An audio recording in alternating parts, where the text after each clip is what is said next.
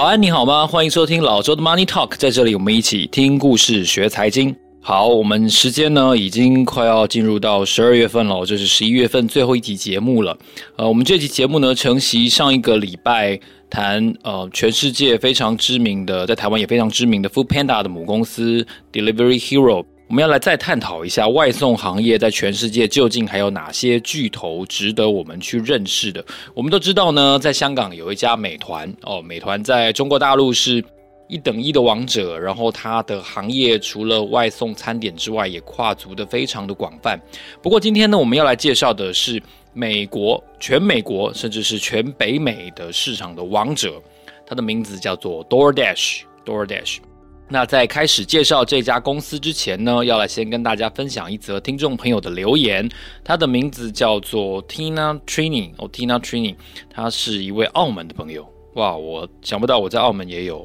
嗯听广东话的朋友啊。然后，嗯，他的留言是说，哦，这应该是在上个月底的时候，就是我上次感冒的时候，在分享，嗯，马多夫那个时候，他说身体康复了吧？听到声音的活力就知道喜欢这集的长度，内容精实，脉络清晰，背景音乐选择与较生硬的素材相得益彰，感觉您制作节目别有用心，内容准备列出大纲，有方向性，不走题，非常喜欢，谢谢。好，还有一个可爱的笑脸。好，非常谢谢 Tina Trini 给我们的留言。那我们今天这集的节目呢，也欢迎你多多指教。如果你听到话，也欢迎给我一个留言。好，谢谢 Tina Trini。我们今天在介绍 DoorDash 呢，同样会用三个面向来和大家分享，究竟这个北美市场的王者是如何一步一步走到今天的。第一个重点呢，我们要来跟各位介绍一下 DoorDash 的基本资料哦，包括了它的股价走势，包括了它的市值。呃，然后配息跟它的公司的组成历史大概是一个什么样的情形？好，第二个呢，要跟大家分享，在过去这十年之中，呃，一家新创哦，来自这个 Stanford 的三个同学，三个华裔的同学，如何从校园的一个概念听到的一句话，化成了他们的创业的历史哦，然后。把 DoorDash 给做起来，而且在十年之间呢，正式超越了原本最大的这个 Uber 哦，成为了全美最大的外送平台哦，而且他们的目前目前的市占率可以说是相当具有主宰力的。最后一个重点要来跟大家分享的是，他们在今年的十一月份在季报出炉之后呢，有一封给投资人的信哦，这是比较少见的，因为我看到他今年一二三季都有给投资人写信。哇哦，就是即便是贝佐斯也才一年写一次而已，但 DoorDash 的经营者他竟然在今年的三个季度都给投资人写了信。哦，那我们就简单的整理一下 DoorDash 在投资人的信当中有哪些重点。好，首先我们先来看到 DoorDash 其实是一家二零一三年成立的一个公司，当初三个创办人徐东哦痛徐，Andy 方。还有 Stanley 唐三个人呢，其实他们是 Stanford 的学生，然后他们在创业的时候，其实最初是在二零一二年，这个缘起是他们有一次在买甜点的时候，他们听到甜点店的老板的抱怨，就是说很多人都要求要外送，但是我们根本就找不到人外送，就这么一句话，三个人呢，哦，就发现美国的。餐饮市场的外送，如果它有这么多破碎的需求，但呃生产餐点的餐厅这一方面呢，却没有足够的供应的时候，这似乎是一个可以透过智慧装置去充分解决的呃一个创业的生机哦。然后呢，他们就在。草创期呢，陆陆续续开始找到了几个比较早期的投资者，包括了最有名的投资人红杉资本 Sequoia 哦，然后包括了 Y Combinator 哦，这些都是戏股非常有名的呃一线的创投。那当然找到这些大咖助阵呢，对于 DoorDash 的崛起有一定程度的助益。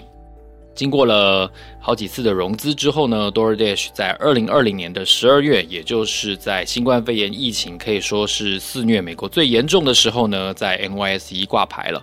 现在它拥有的平台的数量呢，其实相当的可观哦，他们的用户大概超过了三千万，然后合作的商店呢超过了五十五万家，然后合作的这个快递外送员呢，大概超过了六百万人。那根据 Second Measure 在二零二三年五月份所做的这个调查呢，DoorDash 在美国的外送市场的这个占有比率呢，大概来到了百分之六十五，换句话说是三分之二这么多哦，所以这是一家相当呃相当具有宰制力的平台哦，然后。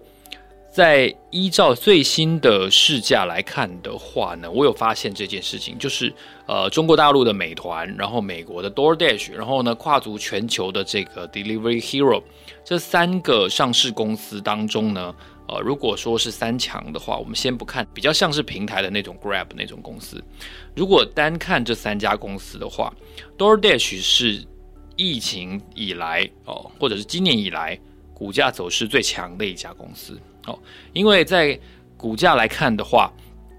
今年年初的时候，它股价只有四十八块哦。其实从它 IPO 的高点一直跌到现在，呃，年今年年初可以说是最低的时候哦。但现在已经来到我录音的时候，大概来到了九十三点多，接近九十四块哦。所以已经几乎是上涨了一倍，而且今年还没有结束哦。所以在这个情况看起来的话，DoorDash 确实股价比较强哦。因为相较于我们以市值来看。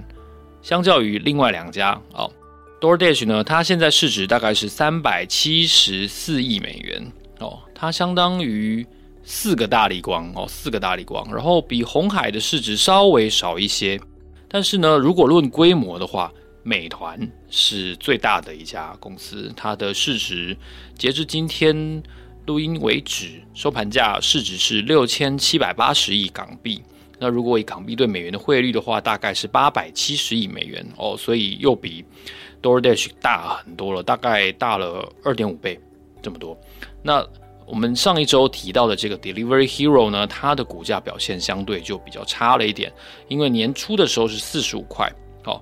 现在只剩三十一块哦，而且它的市值呢只剩下八十几亿。美元哦，所以远远不如美团，也远远不如 DoorDash。大概如果用规模来比喻的话，大概一家美团是二点五家的 DoorDash，是十家的 Delivery Hero 哦，所以美团的规模是相当可观的哦。为什么这个 DoorDash 为什么现在涨这么多？哦，因为它的季报表现相当的亮眼哦。《华尔街日报》就提到呢，今年十一月初的时候所公布的财报是 DoorDash 挂牌到现在为止最强劲的一次单季的财报，而且呢，在他的财务预期当中呢，哦，他的看法对于这个第四季哦，就是日历上面是第四季，但是他他的单季来看的话，最新的一个单季，他的预期也是超出原来的那份的猜测哦，就是就是 overqualified，好，这这样子来看。所以它的股价哦，就在发布当天，应该是十一月二号这一天呢，就暴涨了百分之十七，单日暴涨百分之十七之多哦。这一点呢，也相当值得注意。这象征着，虽然我们都认为说美国的通膨降不下来哦，虽然说外送价钱很贵哦，或者说时薪很高哦，但是以他们的付出来说的话，看起来 DoorDash 似乎还是有。相当程度的成长空间哦，这是第一个重点，跟大家分享美国最强的外送的公司 DoorDash 到底它的基本资料是什么？呃，不过要注意一点哦，因为它到目前为止还是大致上在一个亏损的状态，还在亏钱，所以 DoorDash 并没有配息哦，然后它也没有分割哦，它的财财测很乐观，但它到目前为止还是一个亏损的。这要特别提醒大家，像这样子的，呃，早期的还可以还可以称为早期的创新创的公司，确实普遍都有这样一个现象。哦，这是第一个重点。第二个重点呢，我想跟大家分享的是，在过去这十年之间，到底 DoorDash 走的是一条什么样的道路？它为什么可以用一个比较几乎四十五度这么斜的成长的角度去超越它的对手，然后成为全北美最大的一个外送的厂商？我们刚才提到，它是源自于戏谷的一个甜点店的抱怨的创意点子哦，然后现在是一个超过三千万用户、五十五万家合作的商店跟六百万合作的外送员的一个公司。那现在呢，我们看到 DoorDash 除了外送餐点之外呢，它还开始提供更多元的服务。这一点走向，它有一点点类似美团在中国大陆的发展的经验哦。现在 DoorDash 在美国呢，它还提供一些超市哦、杂货店、宠物用品，甚至是鲜花的即时消费即时配送服务哦。那它提供的品牌服务的品牌包括了 Marketplace 啊、Dash Pass 啊、Drive，还有 Storefront。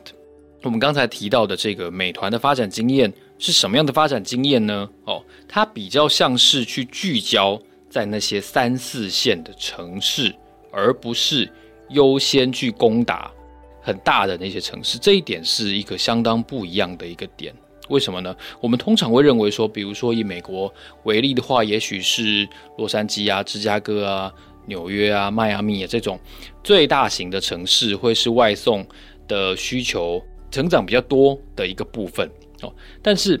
在成长率以比率来看的话，其实不尽然是如此哦。因为如果在疫情期间，也就是大概二零一九年底到二零二零年底这段期间为例的话呢，没有错哦。一美国的最大的第一流的城市，加上第二流的，就是一线城市加上二线城市，他们的占比哦，合计上如果以外送餐点的占比来看的话，确实光是一线加上二线，在美国就占了全美国餐饮外送需求的百分之七十五哦。那实际上那些比较乡镇型的城市，甚至是小镇哦，他们合计只有百分之十九而已。哦，占的比例相当的低，但是呢，如果我们以以成长的速度来看的话，却刚好是反过来，就是那些最小的四级城市呢，他们的成长速度是最快的，在一年之间成长的是百分之一百七十四。三线城市那种小城镇呢，它成长是百分之一百五十七。哦，相较之下呢，一线城市的成长是不到一倍的，二线城市也只有百分之一百二十七。所以 DoorDash。跟其他的竞争者走了一个可以说是完全不一样的道路哦，他们更聚焦在郊区，甚至是那些比较人口相对稀少、比较稀疏的那样子的小镇。虽然说没有错，可能那样子的情况下，它的呃客单价不高，然后或者说它的订单量也比较少哦，那它不能够在这些小城镇当中透过高周转率，然后透过一些大量的订单去提高，呃，包括是外送员的这个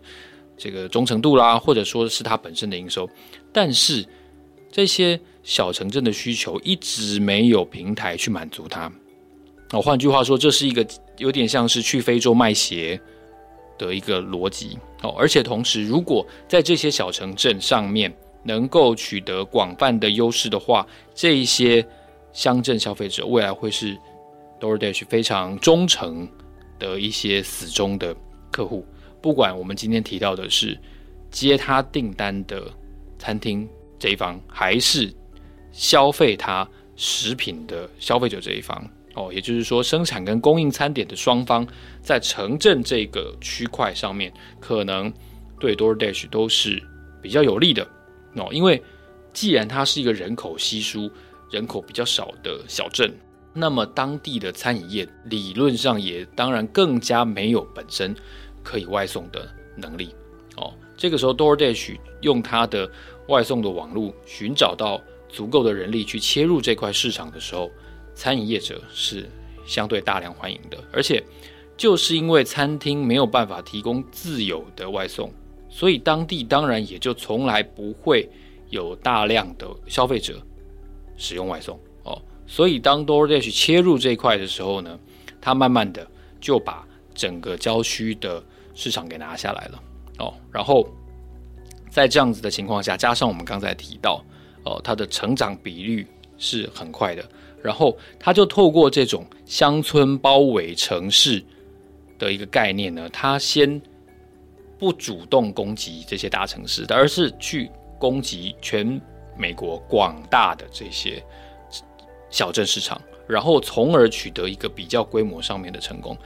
地理幅员上面的成功，然后再逐步靠着这个品牌优势跟这个经济规模，还有消费者心中的印象，逐步的反攻城市。用这个用这个策略呢，哦，DoorDash 取得了一个相当不错的一个成果，这是我们看到的一个现象。然后在此同时呢，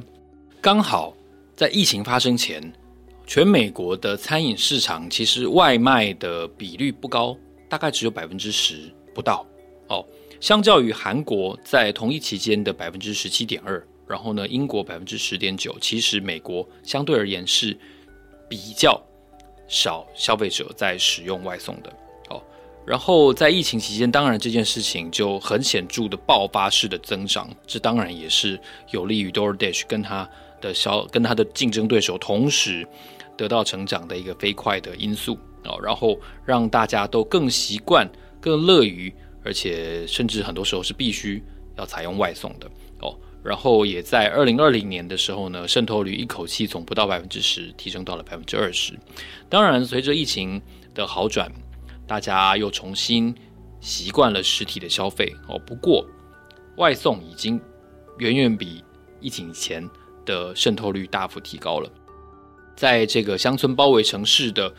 的这个效果奏效之后呢，哦，然后同时我们也看到了有越来越多的整合、互相并购。我们现在大概的基本的竞争态势就是包括了最有名的 DoorDash 的竞争者 Uber Eats，然后呢，另外还有一家业者叫 Grubhub，好，然后加上 DoorDash 三家三强鼎立。那他们之间的这个态势或者说他们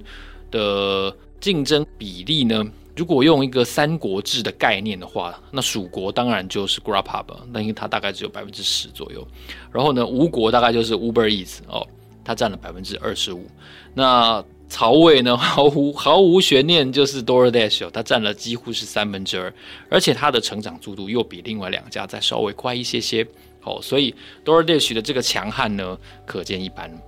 好，那在它的策略呢，还有一个值得注意的地方。就是我们先前在 DH 在上周的节目当中谈到了 DH 跟澳洲啦、跟加拿大的外送员曾经有过一些劳资的纠纷哦，并且引发了一些是否假承揽、真雇佣这样子的争议哦。那相对于 DH 所引发的在国外所引发的一些争议呢，我们看到在外送员这一块的策略上，很明显哦，DoorDash 用了一个比较更加。嗯，可以说是更加宽容，对待外送员更加宽容，而且他的待遇更好的一个策略哦。怎么说呢？因为我们都知道美国的薪资成本是很高的哦，但是呢，DoorDash 提供了一个更好的条件。就简单来说，DoorDash 的外送员比 Uber Eats 的外送员平均时薪高了两块美元。DoorDash 一个小时平均是赚二十一块美元的同时呢，Uber Eats 的外送员一个小时只能赚十九块。那而且两者相较之下，DoorDash 的外送员最低成为他的外送员年龄限制必须要年满十八岁，而 Uber Uber Eats 必须要年满十九岁。那还有一个很特别的哦，要当 DoorDash 的外送员，他是没有使用交通工具的限制。换句话说，如果你有意愿的话，你要练身体的话，你也可以骑脚踏车哦。那基本上 Uber Eats 是用汽车，而且它必须是两门或四门的汽车哦。这就是一个很有趣的对比。有一些人甚至是骑着那种电动滑板车在送外送的哦。这一点在 Uber Eats 可能是不能成，在美国的 Uber Eats 可能是不能成立的哦。然后呢，那有一个很特别的就是 DoorDash 呢，在某些合法的城市呢，可以使用滑板车，甚至是电动滑板车哦。那它你你也可以用不同的交通方式来切换。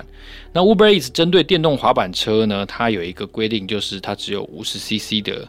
约当的排气量，然后只有十九岁以上的司机可以用电动滑板车来送餐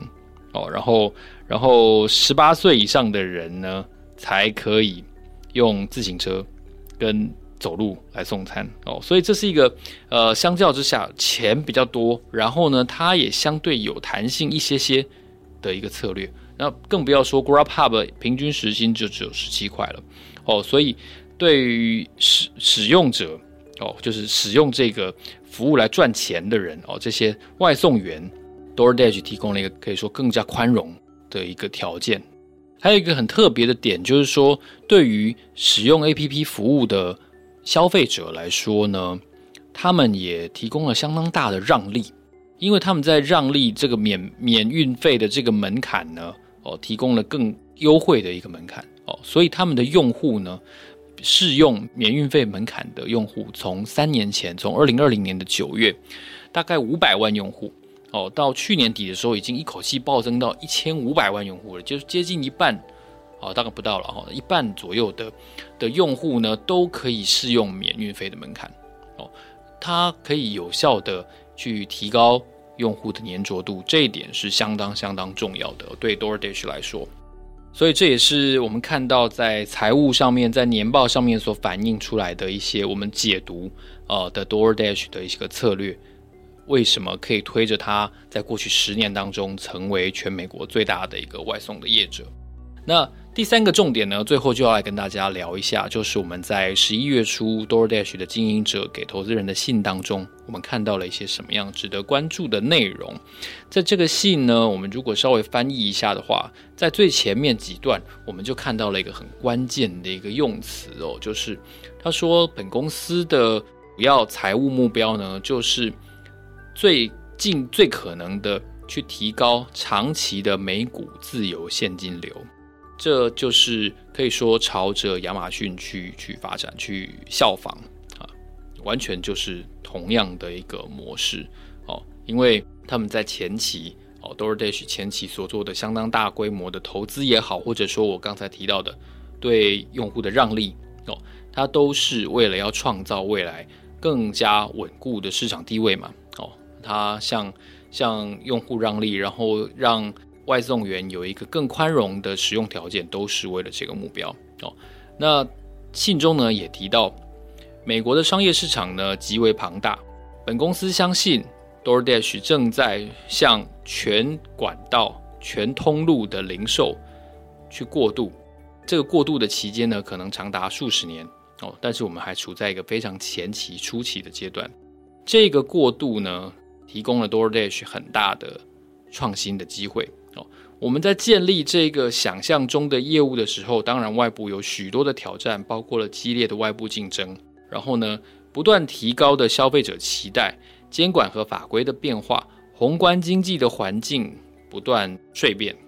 要建立一个典范也非常的困难。然后我觉得很有意思的一句话就是，他说呢，在此同时，DoorDash 跟许多成长当中的企业一样，我们有分心。优柔寡断，还有傲慢这些挑战，哇！我就觉得这一段真的很人味诶，就是他作为一个新创的团队的领导者哦，DoorDash 的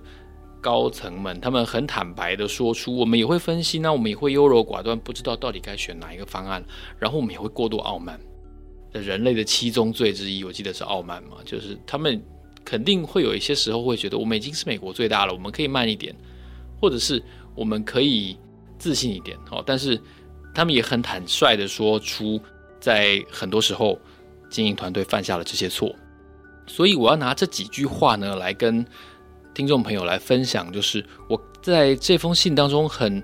近距离的感受到这个经营团队他们很坦率的一面。哦，然后他们并不会因为已经是一家呃市值几百亿美元的公司，然后就忘了自己是谁，然后就忘了自己的本业，然后就搞很多的呃呃无效的创新啊、浪费啊，甚至是公司治理上面的问题哦。看得出来，DoorDash 的经营团队还是很积极的朝着哦他们信中一开始提到的最大限度的提高长期的每股自由现金流这个目标在迈进。哦，所以。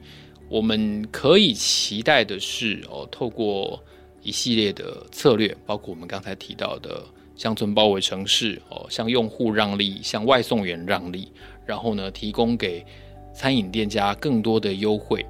一系列的让利呢，也许可以让 DoorDash 在二零二四甚至是二零五二五年呢，能够创造哦真正的获利，而不是目前的亏损的局面。哦，当然这不是一集。介绍跟推荐 DoorDash 的节目，但是我们透过两家公司的对比，我们可以大概的感受到，作为一个嗯很典型的矽谷的协同的新创企业，到底 DoorDash 在过去这十年之中做对了一些什么事情哦？当然，它也开始了。海外扩张的脚步，所以它未来会不会在其他的海外市场也碰到我们上个礼拜提到 Delivery Hero 那样子的一些，不管是法务或者是形象，或者是这个假承揽真雇佣这样的争议呢？Maybe，当然有机会，但至少我们在它的发迹的市场看起来最重要的这个美国的市场呢，它现在已经有了三分之二的强悍的载质力哦，所以这件事情是 DoorDash 我觉得一个非常重要的扩张的本钱。DoorDash 对比 Delivery Hero 这两家公司呢，也提供给大家参考哦。作为一个全世界现在非常风行的外送行业的龙头，到底他们长得是什么样子？他们是如何以一个新创企业一步一步壮大，来到今天这个位置的？如果你喜欢这集节目的话呢，欢迎你在 Apple Podcast 给我们按五颗星，然后告诉老周，我们即将要四岁了。在这过去四年当中，我很期待、很期待的一件事情，就是听到大家的 feedback，然后看到大家写给我的信，这是我真的做这个节目